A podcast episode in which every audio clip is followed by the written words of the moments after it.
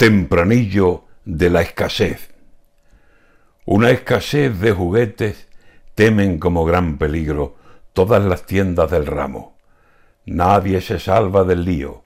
Crisis de abastecimiento y modelos más pedidos no podrán llevar los magos si los pajes no andan listos.